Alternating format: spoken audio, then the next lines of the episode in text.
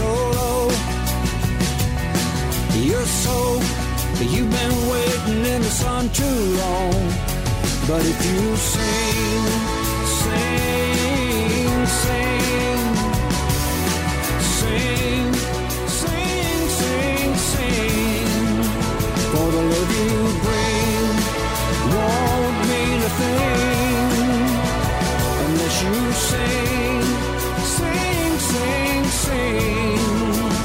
¿Qué tal amigos? Las 10 de la mañana y un minuto, las 9 y 1 si nos escuchas desde Canarias, aquí estamos, los domingueros, los habituales de estas horas, aunque estemos en plena Copa del Mundo de Fútbol. Sí, aquí venimos y además hoy con el partido de la selección española a partir de las 8 de la tarde y ya sabes, a mí me toca durante toda la jornada contarte esto del fútbol.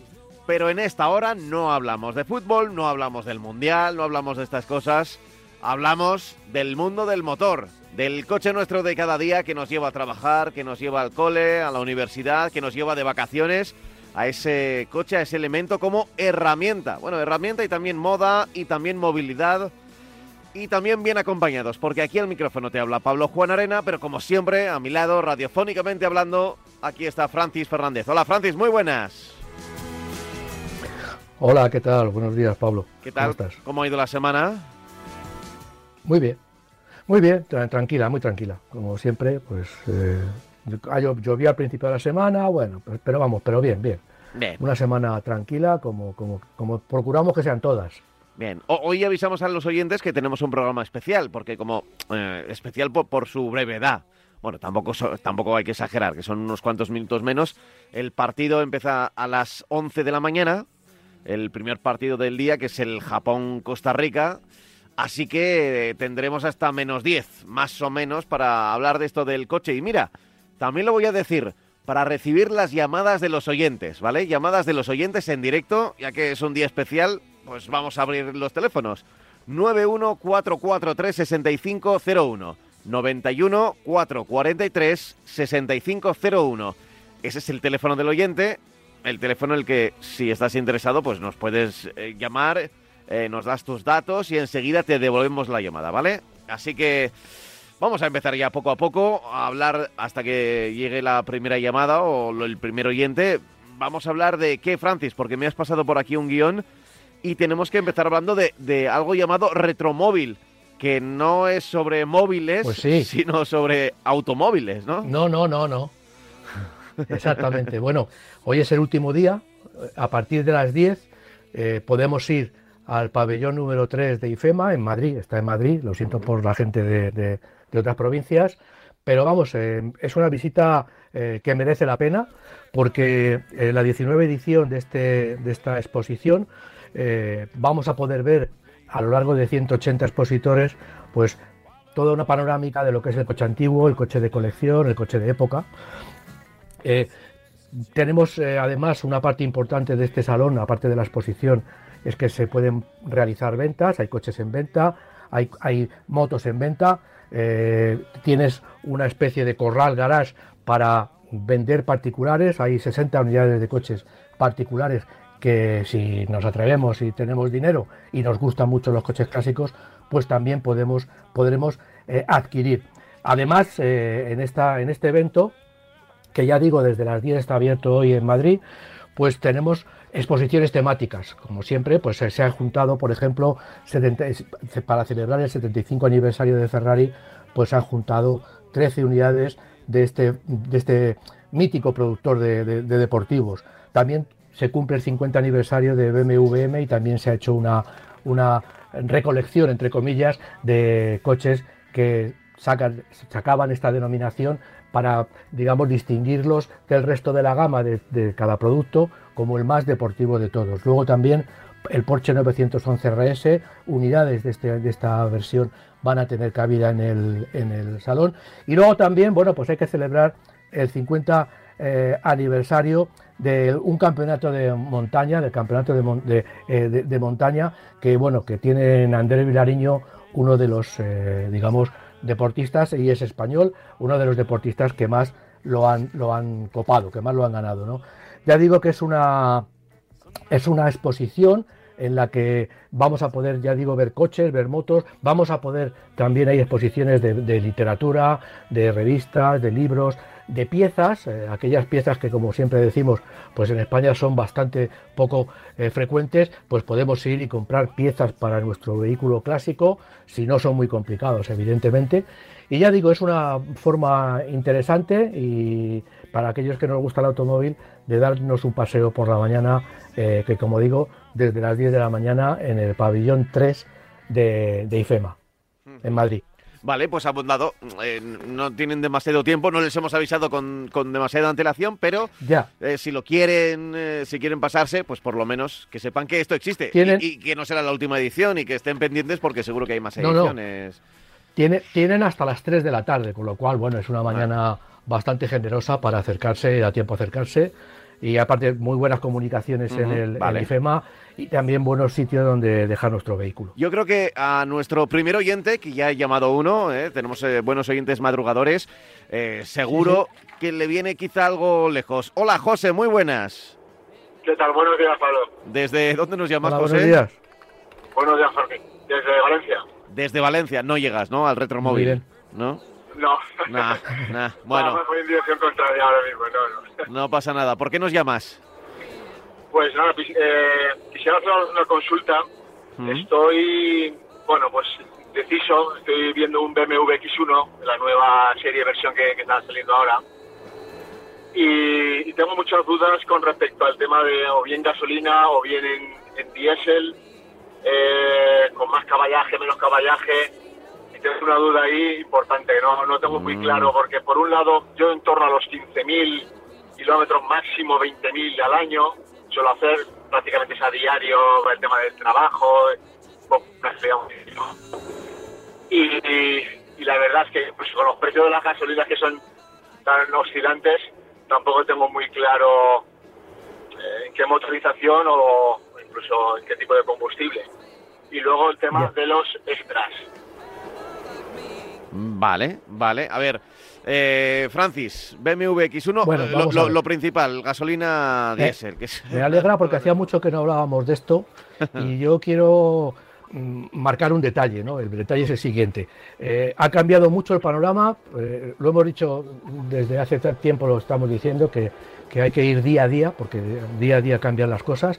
Evidentemente con, este tema de Ucrania, o no, porque yo tampoco tengo muy claro que haya sido debido a la guerra de Ucrania, pero bueno, eh, estamos en un momento que es totalmente diferente a lo que vivíamos hace un año y medio, dos años. Es decir, en ese momento eh, los combustibles estaban mucho más bajos, el diésel ganaba a la gasolina, tenía un precio eh, más bajo que la, gasolina y además unía una ventaja importante, como ya hemos dicho siempre, que que a igualdad de todo, un diésel consume menos combustible, consume menos combustible, con lo cual se juntaba todo tengo un coche que gasta menos y encima de un combustible más barato.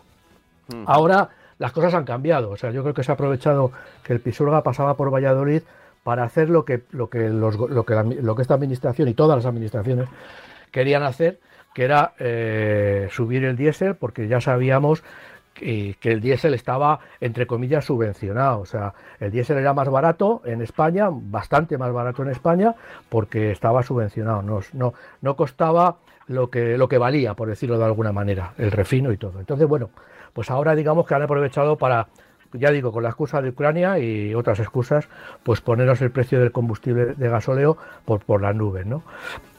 Han hecho ayudas para el transporte público, porque como ya digo, es un combustible que de toda la vida ha estado subvencionado, ¿no?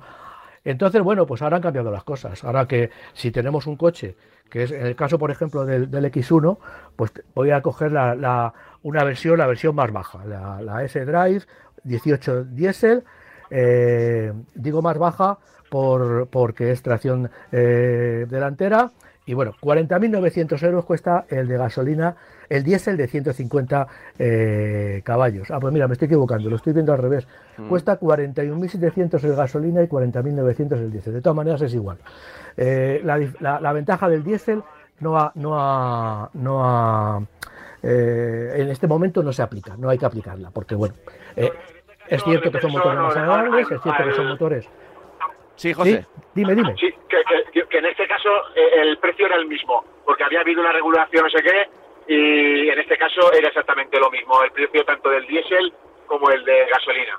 Salía al mismo precio.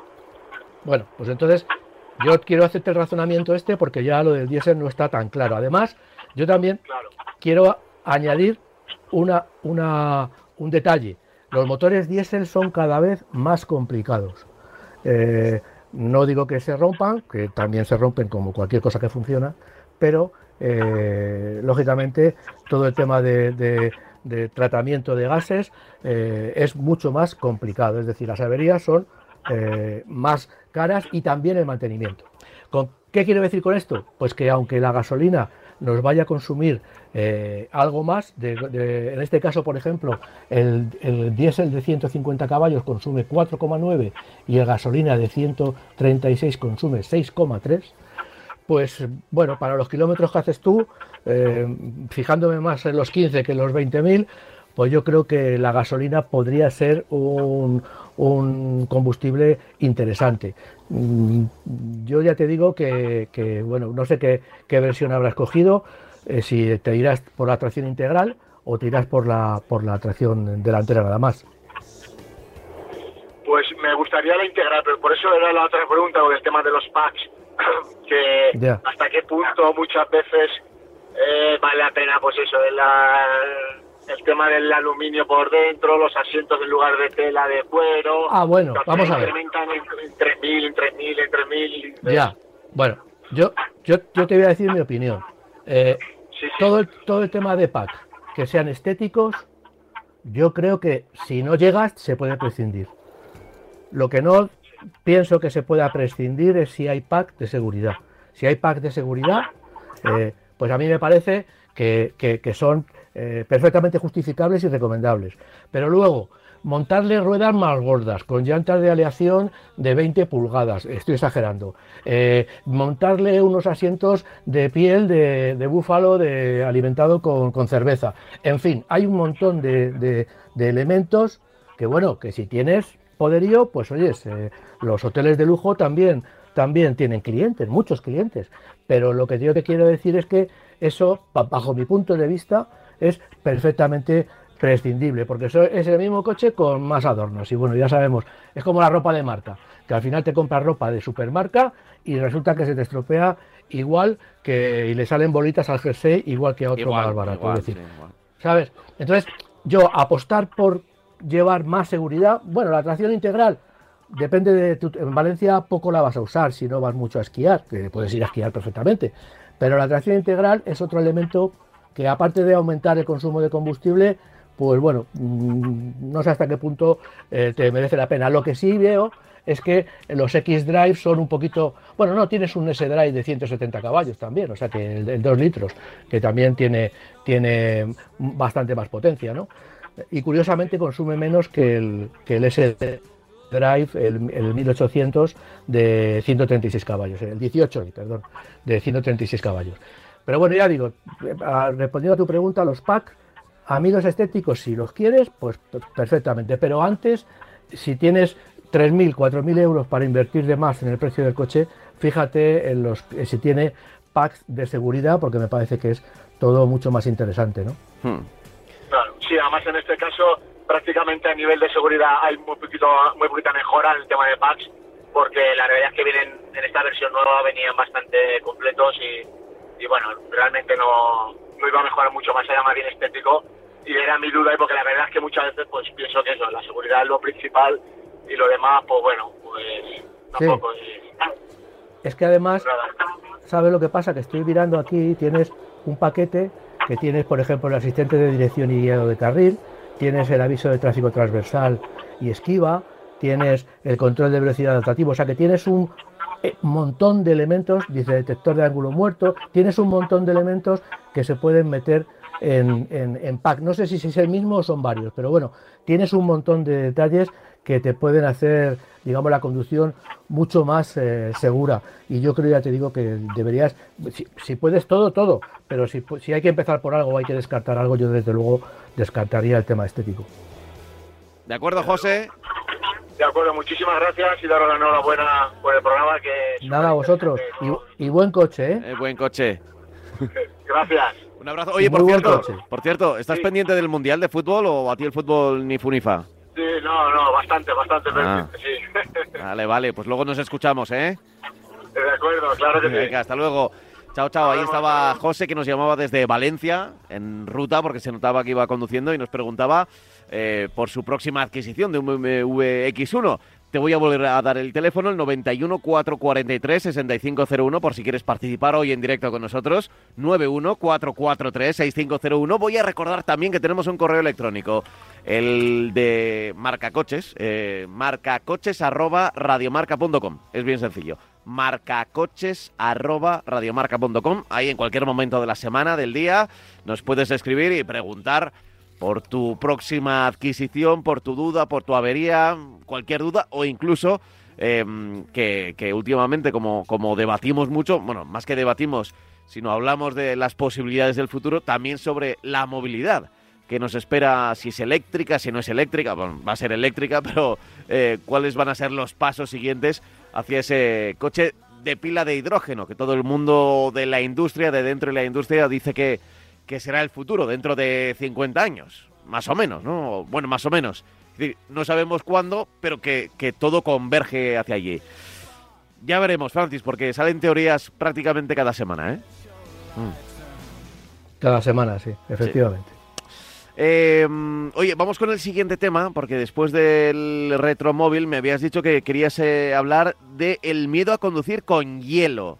Y aquí yo recuerdo una anécdota que nos contaba mm, Luis Moya, el histórico copiloto de Carlos Sainz en, sus mundiales, en los mundiales con, con Toyota, eh, que era que cuando iban a... Siempre se decía, ¿no? Que Carlos Sainz fue el primero en dominar el hielo en los rallies, en el, rally de eh, Finlandia, de los Mil Lagos, ¿no? Eh, y, que cuando... Porque los pilotos nórdicos estaban muy acostumbrados al hielo, pero de, una manera natural. Y que cuando estaban allí, eh, no compitiendo, pero que veían a, señores mayores que iban, yo que sé, al, supermercado a comprar el pan, que en las rotondas... Eh, utilizaban el freno de mano, o utilizaban el hielo, vamos, como, como si fuesen auténticos profesionales del rally, pero sin, sin, más lo hacían en el día a día. Quiero decir que ya convivían con el hielo. Nosotros, sin embargo, tenemos evidentemente miedo porque no estamos acostumbrados, no suele ser eh, habitual, ¿no?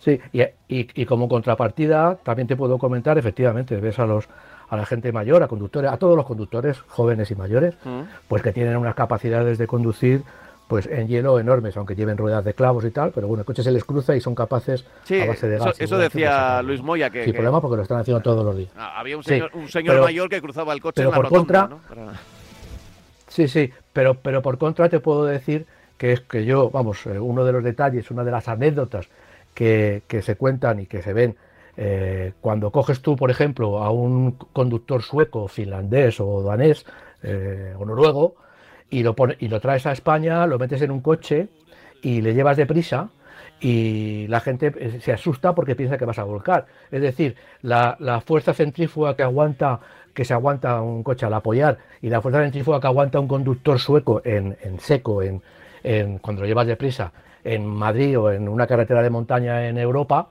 en, en el sur de Europa, pues no están acostumbrados. Entonces, ¿qué, es lo que les pasa? Eh, pues que parece que cuando tomas una curva muy deprisa y apoyas, que vas a volcar, ¿no? Eso es la, otra cara de la moneda. Nosotros allí, pues tenemos miedo, que es lo que es a lo que viene el artículo, tenemos miedo de conducir en hielo. Y, Goodyear ha hecho una estadística a, través de 40.000, 40.000, perdón, 4.000 conductores en toda Europa, a través de, sus, de, sus, de su red comercial, y entonces, bueno, pues eh, concreta, la noticia es y el titular es que en España eh, tienen, tenemos miedo a conducir con hielo. Eh, el 41% de los conductores entrevistados en España, evidentemente, pues dicen que no conducirían en condiciones de hielo. Y es lógico, o sea, es a no ser que vayas a una estación invernal o, o que el tiempo que ahora está tan raro, pues nos juega una malísima pasada como fue la Filomena, pues la verdad es que las, las posibilidades de, de, conducir en hielo más las tenemos que buscar que vengan a nosotros. En cambio, en, en Europa, por ejemplo, en Polonia solo el 16% dice que no conduciría eh, por, perdón, el 3% dice que no conduciría por eh, en hielo, es decir, que todo el resto de la población está dispuesta a conducir con hielo porque además es que no le queda otra. Y, por ejemplo, el 16% de los conductores británicos dicen que no conducirían si hay hielo. Eh, el 68% de Europa, que es a lo que va, por lógicamente la, la, estadística la hace para luego añadir una para luego añadir una coletilla. Y la coletilla un poco es esta y es normal. El 68% dice que de los conductores europeos, dice que no reconoce, que no podría decir las, las eh, que, perdón, que conoce las diferencias entre un neumático de hielo y un neumático de, un neumático para nieve, un neumático todo tiempo, de estos mixtos que hay, y los neumáticos de verano, ¿no? que, que, que, están informados de que existen neumáticos no solamente de, para nieve y hielo, M S, sino también estos que han sacado nuevos, que son un intermedio y que lo vamos a poder utilizar continuamente. ¿no? Mientras que el 80% de los conductores polacos conocen que existen estas ruedas y seguramente las, usan desde hace muchísimo tiempo, mientras que en España solo el 45% de los conductores entrevistados reconoce que sabe un poco que existen y cuáles son las diferencias entre el neumático eh, de invierno eh, y el neumático de verano. ¿no? Entonces, bueno, pues esto lógicamente es, una, un, son unos resultados lógicos. Eh, en España, pues ya digo que salvo en las estaciones de, esquí, en zonas de Pirineos, eh, pues no tenemos eh, nieve a menudo. Ya digo, se, dan situaciones esporádicas y luego vemos como esas situaciones esporádicas, me, puedo mm, retrotraer a la, a pues tanto a las administraciones como a los conductores pues nos pillan totalmente fuera de juego. ¿no? En, Suecia, en Noruega, en Finlandia, en muchos en países, en muchas zonas de, Alemania, del norte de Europa, pues están acostumbrados a, a, conducir con nieve y con hielo. Y eso no altera en mucho, o altera muy poquito, las eh, condiciones eh, de vida. Eh, yo salgo por la mañana, tengo, me voy a encontrar la calle más o menos limpia porque me por, o las carreteras, porque hay equipos de, de, de limpieza eh, preparados y yo me voy a encontrar la carretera pues con un poquito de hielo, llevo unos neumáticos apropiados y voy a circular sin problemas. En cambio, cuando pasa eso en España, pues lógicamente se crea un, un, Cristo de mucho cuidado, porque claro, lógicamente no estamos acostumbrados, no sabemos cómo circular, eh, ves a la gente que acelera a tope, con lo cual eh, está estropeando, está limitando mucho su movilidad, en fin, hay una serie de, de, de detalles que desde luego mmm, hace que sea lógico que en España pues eh, eh, el 41% de los conductores pues digan que, que, si hay nieve que ellos no salen a conducir. Normal, ¿eh? Normal, normal. Pero en fin... Eh, sí, sí, totalmente que, normal. la mayor parte de los conductores, creo, de nuestro país, el 95%, igual no ven hielo en dos, tres años en, en, la carretera. Entonces, claro, no, no están uno, uno acostumbrado. Otros estarán todavía más hechos al hielo pues si viven en, en, zonas en las que las heladas son habituales, ¿no? Pues ya, por el norte o por Soria o eh, cuando hay grandes heladas en, en, invierno y claro, pues ya se acostumbran un poco a, a, a, a que el neumático le resbale antes eh, de, de, pillar algo de agarre, ¿no? Claro, por ejemplo, eh, eh, iba a decir, en Cataluña, por ejemplo, tienen mucha tradición porque tienen los Pirineos muy cerca y van, eh, es, es una una región en España que, que tiene mucha, eh, a, a, mucha afición al esquí, porque lo tiene relativamente cerca. En cambio, en Andalucía, a excepción de los que vayan, de, los que estén en la zona de Sierra Nevada, pues lógicamente pues no tienen esa eh, ni necesidad ni, ni experiencia y, y, por lo tanto no pueden adquirir esa experiencia necesaria cuando se circula eh, en situaciones tan enormemente distintas a las que se nos plantea cuando hace 40 grados a la sombra, ¿no? Entonces, bueno, pues eso, ella, tú lo has dicho, es completamente lógico.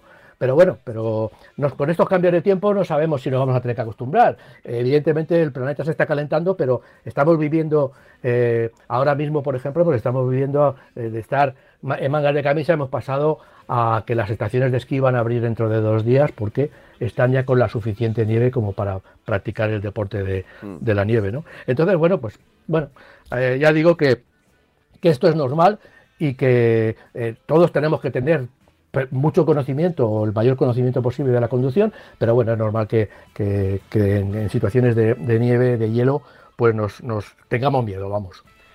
A ver qué nos pregunta Joaquín y a ver desde dónde nos llama. Hola Joaquín, muy buenas. Hola, muy buenos días. Desde... bueno por el programa.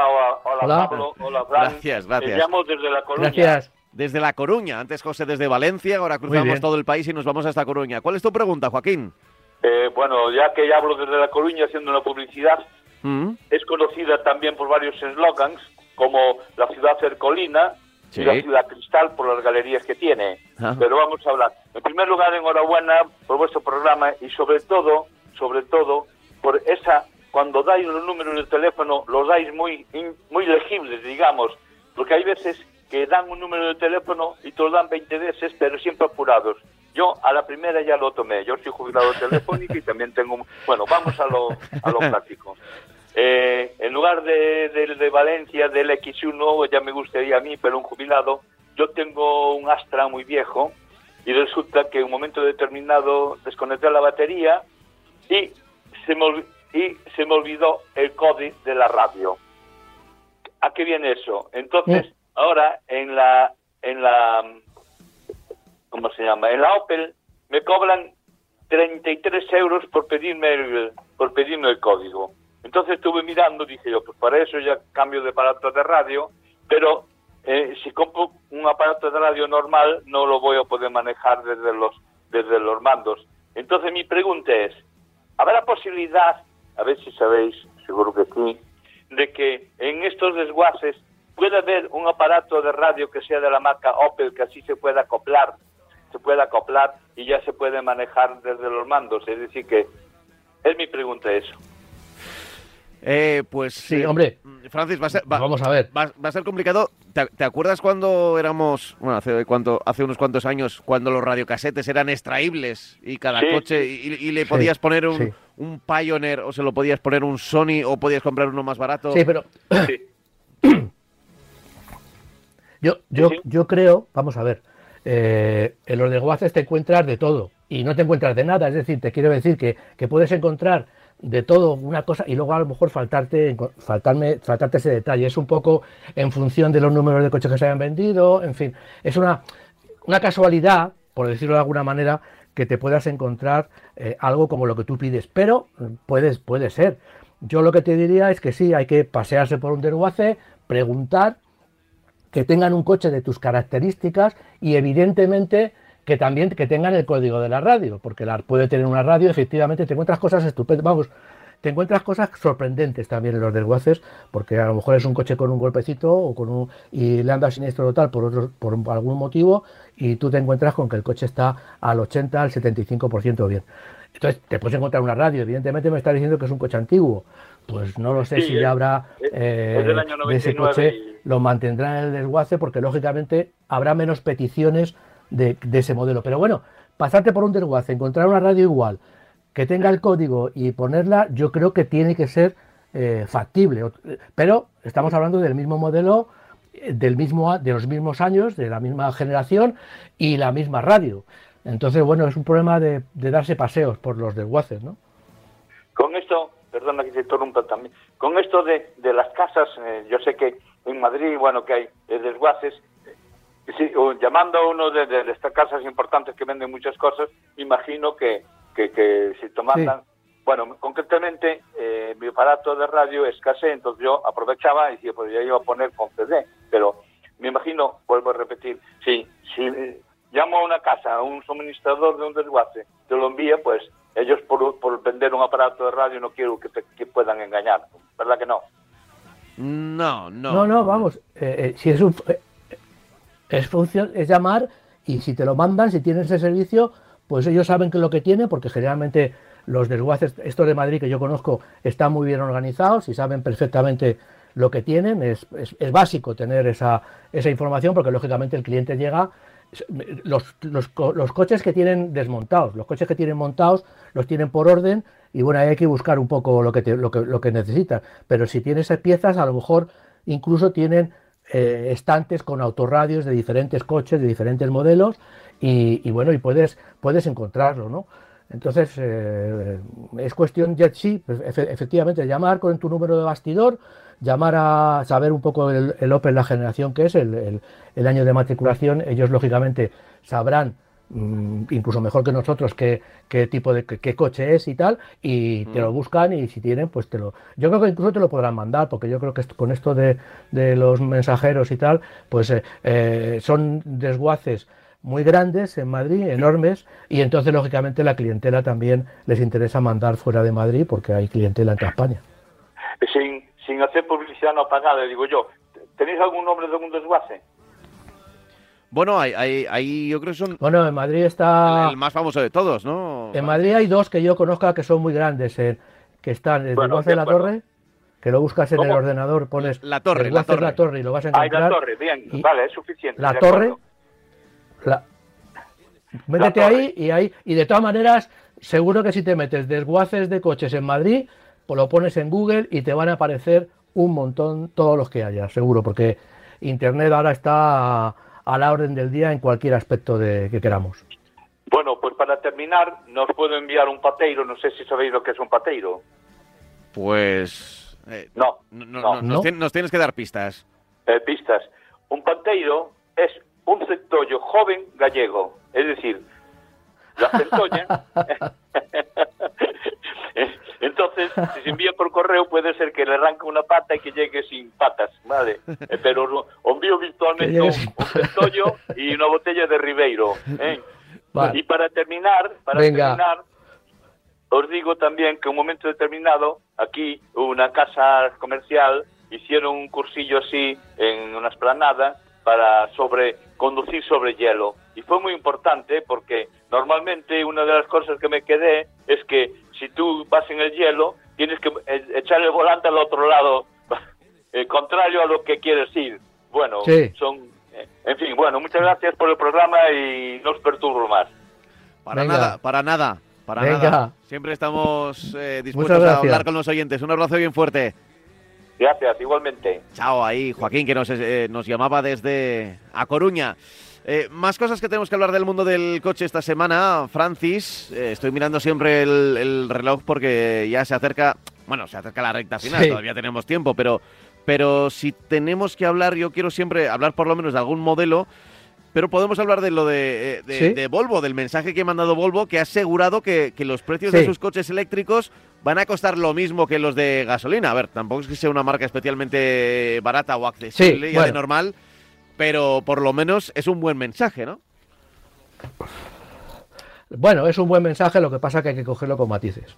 Eh, ya se había hablado que los coches, en cinco años ya le habíamos dicho que iban a, iban a, tener iban a bajar de precio, evidentemente es que si no bajan de precio, pues vamos a seguir en un en un en un estatus mm, digamos preocupante para la movilidad y para el tema de los coches. Estamos viendo que los coches usados están subiendo de precio una barbaridad y eso no se va a sostener mucho tiempo.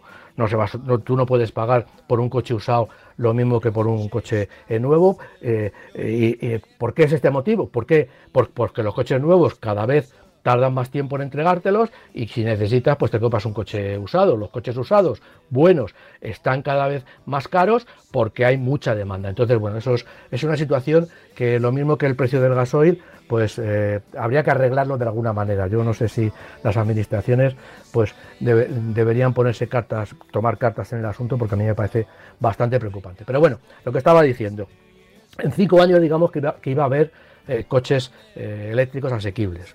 Volvo se ha desmarcado con unas, eh, digamos, unas declaraciones en las que asegura que dentro de tres años va a haber coches eh, Volvo igual de caros que los de gasolina, igual de baratos, con el mismo precio, vamos. Hmm. ¿Qué es lo que quiere decir esto? Claro, es que es muy fácil. O sea, cuando tú tienes un coche de gasolina que está costando eh, 40.000 euros, porque Volvo no vende coches baratos, no tiene coches accesibles en la gama, lo mismo que BMW, lo mismo que Mercedes, no estoy diciendo nada extraño, lo mismo que Lexus. Es una marca casi premium, eh, Volvo, y que dice que bueno, que, que va a venderlos. Pues me parece bien, pero claro, no es lo mismo poner un coche eléctrico en el mercado compitiendo con un coche de gasolina de 20.000 euros que poner un coche eléctrico en el mercado compitiendo con un coche de gasolina de 40.000. Y eso es un poco lo que dicen ellos, evidentemente.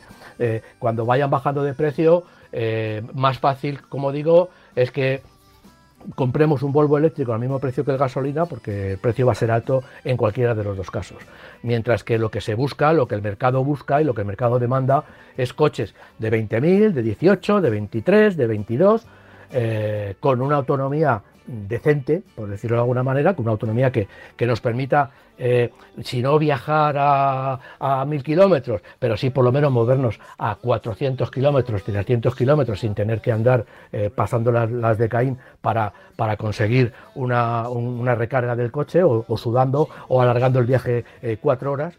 Y esa es la historia, o sea, es que, lo que eso es lo que pretende el mercado. Y, y, eso, bueno, dicen que en cinco años. Yo tengo mis dudas eh, pero bueno, eh, eh, todo va muy deprisa, como decíamos al principio del programa, todo está cambiando radicalmente y lo que era diésel bueno ahora es diésel regular y lo que era gasolina ahora ya no va a ser gasolina porque va a ser eléctrico híbrido híbrido enchufable, en fin, está cambiando todo muy rápidamente y tenemos que, adaptarnos también a eso y cuando vayamos a comprar un coche, pues hacer casi un máster de lo que nos ofrece el mercado, de qué es mejor, de qué es peor y tal. Y en este caso, bueno, pues la, idea es que hace falta coches eléctricos baratos y eso yo creo que en tres años no va, no, no lo vamos a tener.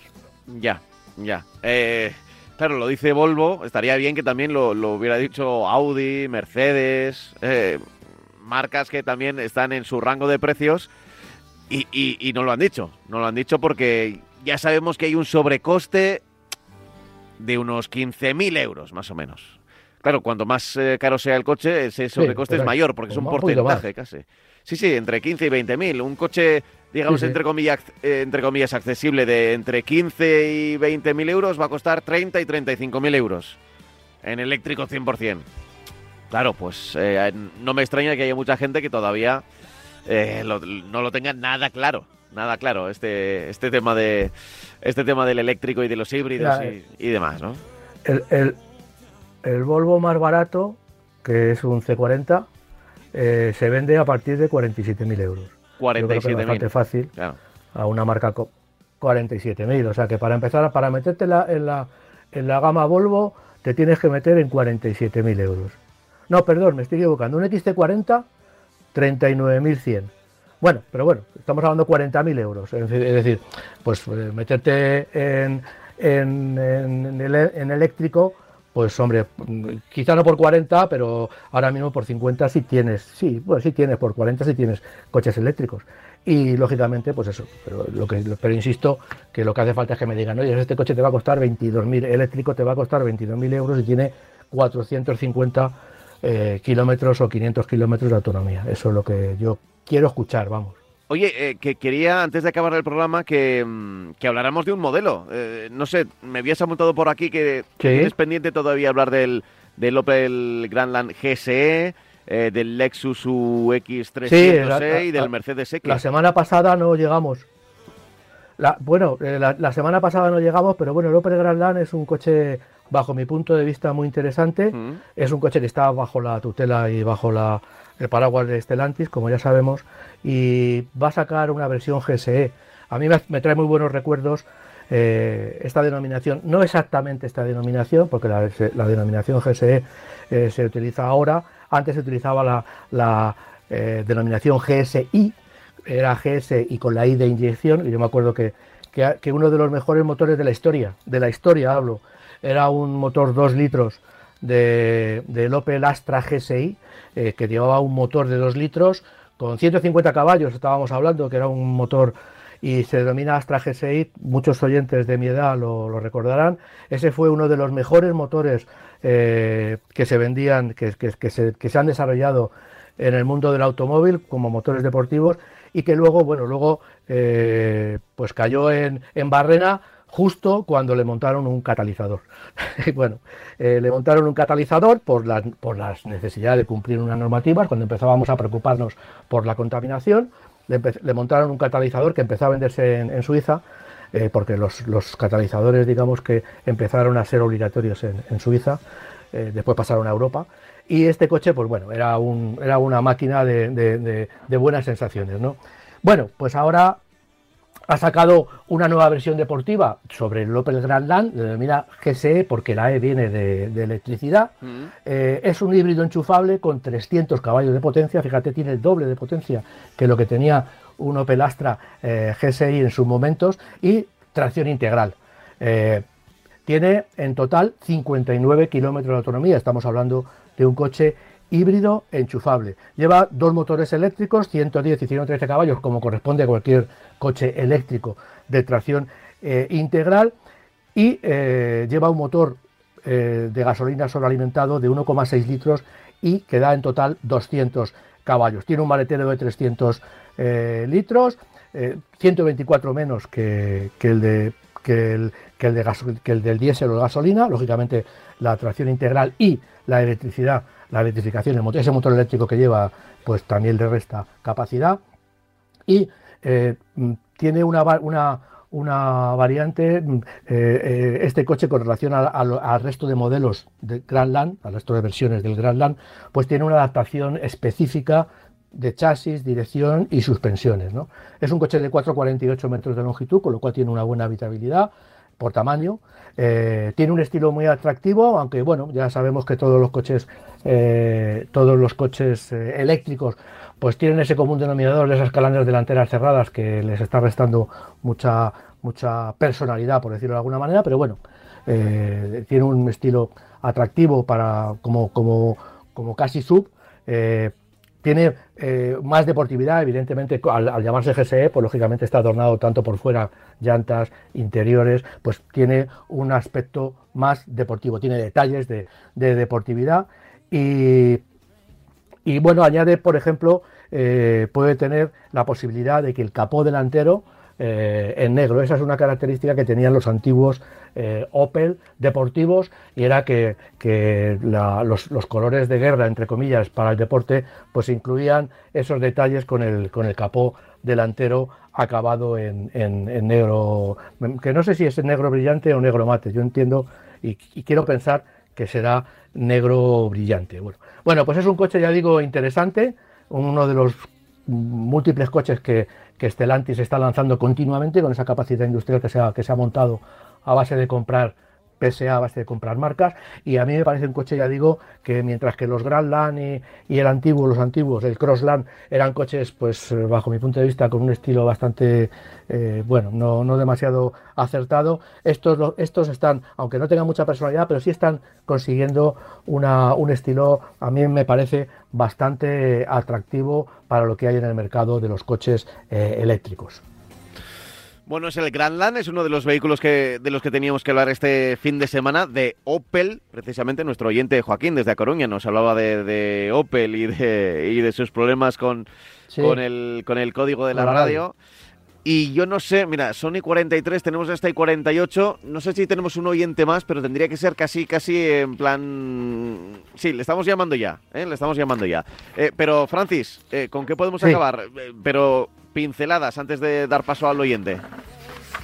Bueno, pues por ejemplo, podemos hablar del Mercedes EQE e Sub. Es un coche que, bueno, que, sea, eh, como el nombre indica, sería la gama media, la E, y con, con, carrocería eh, comprarte plataforma con el EQE e normal, con, la, con, la, con el sedán, con la berlina, tiene una longitud de nada menos de 4,86 metros y se vende en versiones que van desde los 292 caballos hasta los 687 de la versión AMG.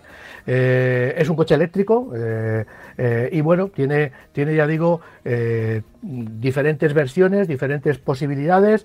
La garantía, por ejemplo, hablando un poco de, la batería, alguna cosa que nos preocupa, tiene una garantía de 10 años o 250.000 kilómetros, Y, mm, bueno, eh, tiene un, se puede utilizar lógicamente en muchos sistemas de, de, cargado. Eh, una de las, de las posibilidades que tienen estos coches es que tienen, se puede cargar tanto en un, en un enchufe básico tardando mucho, hasta en un enchufe eh, muy, muy rápido y además tiene, una, tiene además una capacidad para que la batería nos dure mucho y es que el sistema tiene un sistema de climatización específico para la batería, para que la batería cuando se está cargando y cuando está funcionando se eh, refrigere. Es muy importante que las baterías no sobrepasen determinada temperatura, sobre todo para la, longevidad, eh, de, por eso nos dan esa, esa garantía. Tiene una, una autonomía de 450 eh, y 9 kilómetros y bueno, tiene, ya digo, eh, bueno, tiene una serie de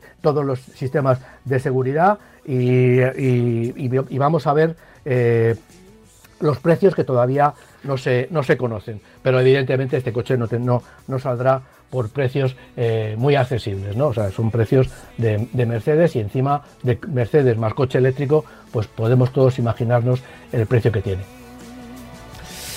Y vamos a dar paso a un oyente, pero es que creo que ya no tenemos tiempo. Eh, está por ahí, está por ahí, le podemos saludar solo. ¿Cómo? ¿Rodolfo? ¿Era? ¿Rodolfo? Sí, hola.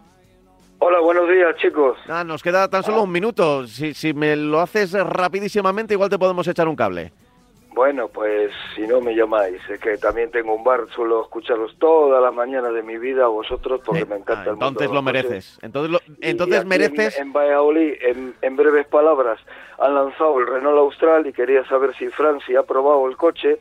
No. ¿Qué, qué, opina del motor de cuatro cilindros? No lo he probado. de la tecnología de ese motor. A ver, rápidamente, Francis, Mira, Austral. No, le, no lo he probado, pero a mí me parece que es todo un acontecimiento. O sea, la sustitución del Kadjar por el Austral el Austral es un coche muy avanzado y yo creo que es un coche que merece la pena fijarse en él. Ya digo que no lo he probado, pero he leído mucho del coche y estéticamente, que eso se ve en las fotos, pero luego técnicamente me parece que Renault va a haber un antes y un después con este coche en, cuestión de, sub de tamaño compacto. No es barato, pero, pero la verdad es que el coche, mm, con toda seguridad, merece, va a merecer la pena. Quería explayarme en el tema si en otra ocasión, si se puede Venga, pues, oye, como eres un oyente de los habituales, la semana que viene eh, lo, si me queréis llamar, te, llamamos perfectamente. Y decidimos entre el Tucson y el Austral. argentino también, ayer ganó a mi país. Ah, vale, vale, vale, vale. Han venido más, ya te conozco, ya te conocemos. Normalmente hasta ahora estoy más tranquilo